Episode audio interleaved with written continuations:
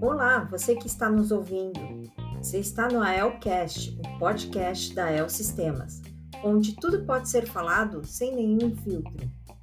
Esse podcast é direcionado a todos que trabalham na AEL e que queiram saber mais sobre as ações e práticas da empresa, conhecer melhor seus colegas e opiniões e pensamentos dos líderes em relação a diversos assuntos que serão abordados ao longo dos episódios.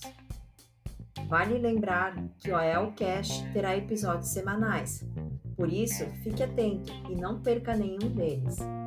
Siga-nos no seu app de streaming favorito. AELcast, podcast da AEL Sistemas.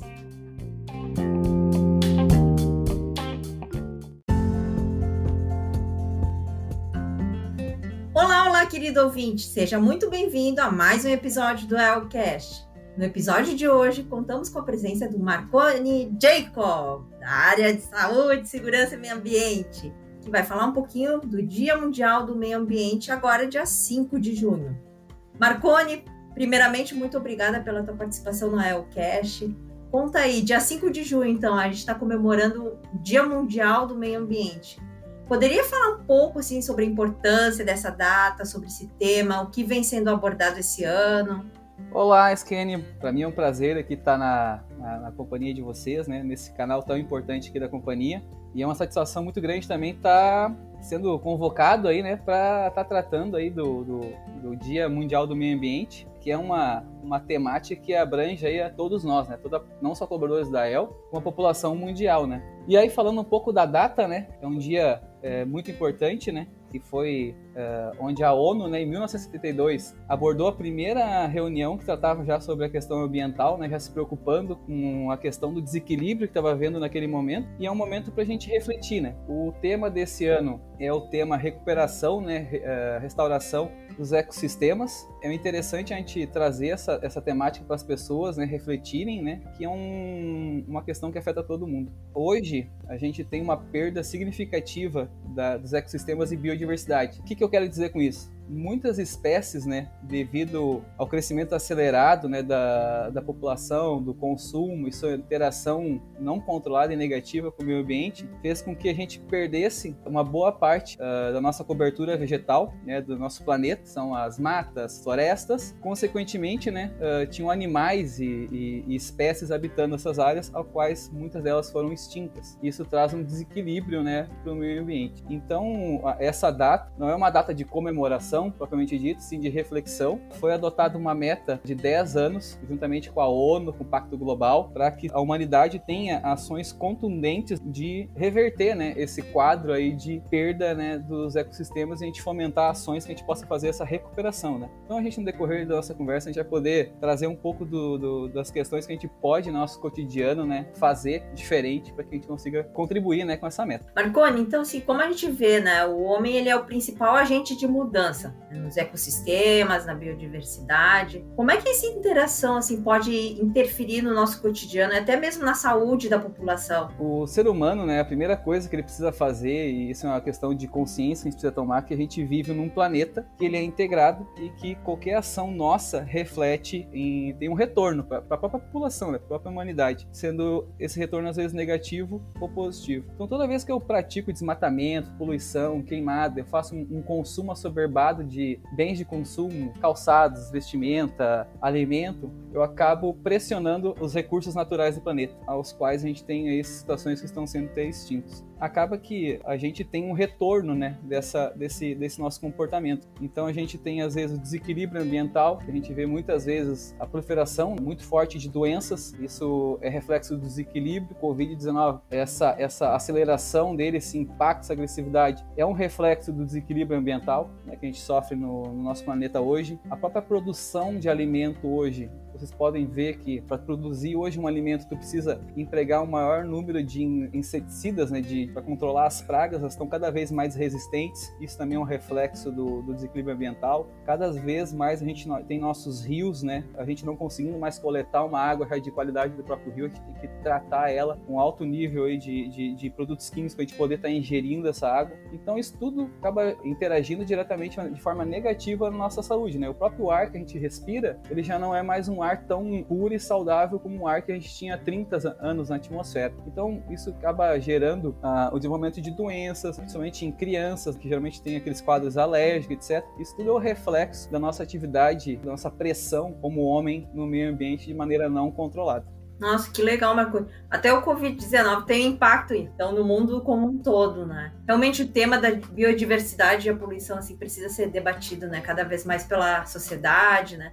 levando isso em consideração, fala aí um pouco como é que a gente pode contribuir para essa restauração dessa biodiversidade. Primeiramente, a gente tem que uh, controlar o nosso consumo, né? A gente consumir, quando eu, eu, eu, falo em consumir, é tudo aquilo que a gente adquire mesmo o nosso dia a dia. Roupa, uh, utensílios eletrônicos, até mesmo alimento. A gente consumir somente aquilo que é necessário. Porque eu até brinco quando eu dou a nossa, faço a nossa integração ali, o Embarcael, né? A, a, a, gente se ilude, né, que tudo que está à nossa volta, a gente não percebe de onde que ele vem. Tudo que está à nossa volta, inclusive o que a gente está vestindo e até o nosso corpo, de certa forma, ele é oriundo do, do, do meio ambiente, das fontes de recursos naturais e, e para produzir alimento também do, do, solo. Então a primeira coisa é a gente reduzir o nosso consumo. Reduzindo o nosso consumo, as, as indústrias, as empresas vão ter que né, retirar né, do meio ambiente uma quantidade menor de recursos naturais e aí impactando menos o nosso meio ambiente. A gente também tem que ter conta da onde o que a gente compra, né? Ter certeza que são uh, materiais, fontes renováveis, fontes uh, recicláveis. Então, hoje já tem toda uma, uma política, né, de não comprar, exemplo, roupas, né, de, de animais ameaçados de extinção e assim por diante. A consciência hoje já está evoluindo, evoluindo bastante, mas a gente precisa fazer mais coisas. Na nossa casa, a gente tentar aumentar a nossa a nossa cobertura verde, então plantar árvores, né? E árvores, quando eu falo plantar árvores, não é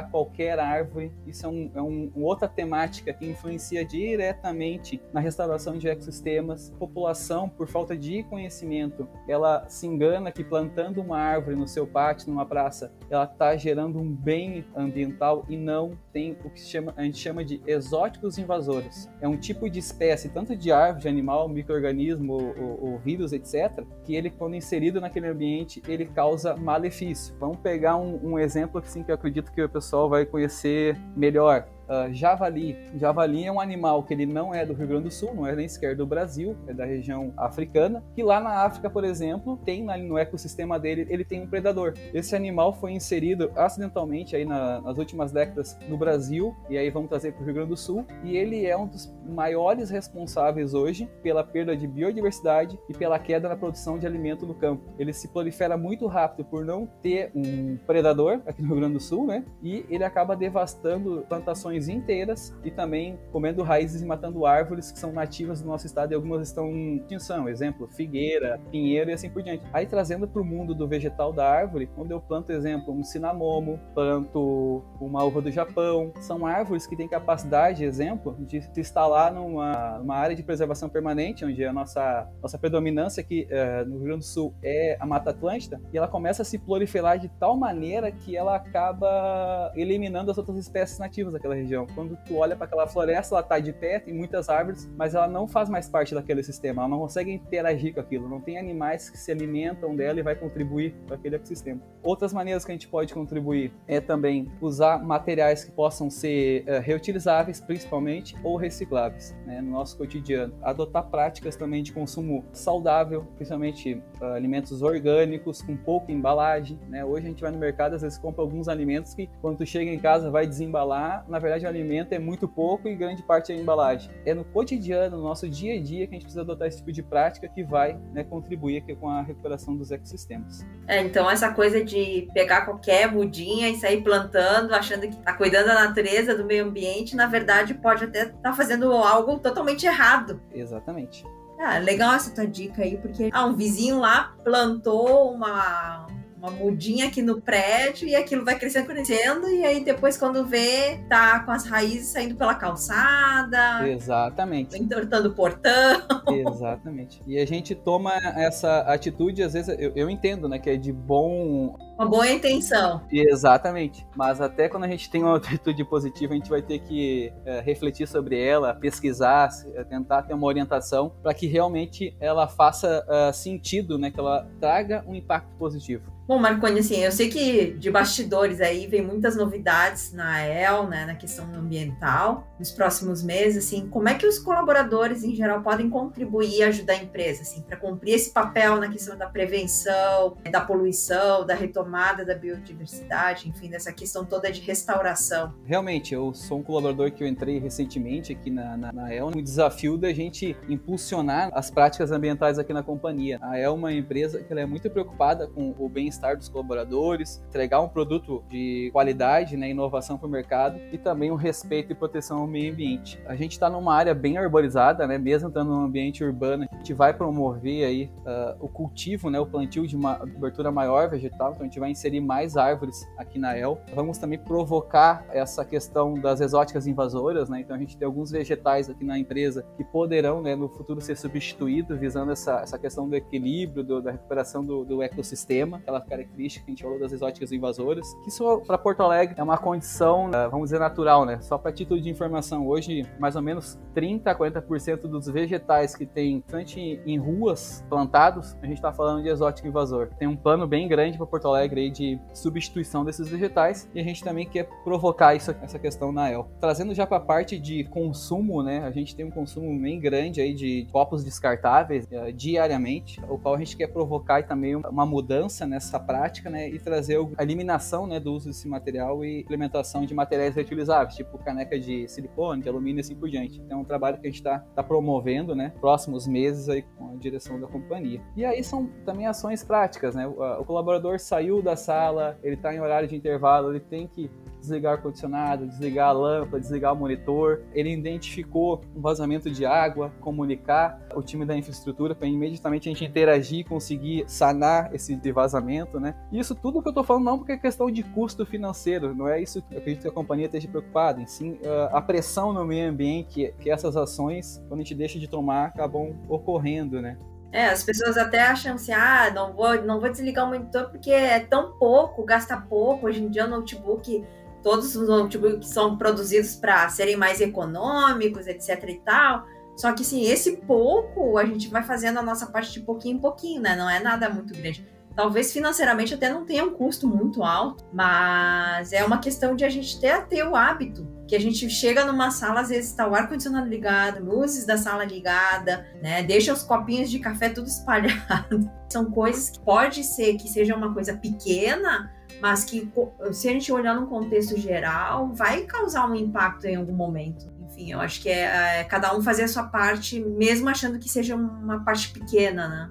Exatamente, isso mesmo. Tá claro, assim, que o futuro do nosso meio ambiente depende de cada um fazer a sua parte, da nossa consciência ambiental também, né? E da nossa capacidade de adotar ações, de ter ações é, adequadas ambientalmente, né? Bom, Marconi, então assim, só finalizando, agradeço mais uma vez pela tua participação no Elcast, acho que é muito bom compartilhar esse conhecimento com todos. Então, eu agradeço, para mim foi uma honra imensa estar compartilhando um pouquinho do meu conhecimento e espero que tenha um reflexo positivo aí no nosso cotidiano. Então, muito obrigado, Sken. Um abraço para todo mundo e um bom aí dia de reflexão mundial do meio ambiente no dia 5. Você que está nos ouvindo, obrigado pela sua audiência. Espero que tenha gostado desse episódio. Não deixe de enviar comentários, sugestões. Manda lá no comunicação sem cedilha, sentiu, arroba el.com.br e até o próximo Elcast.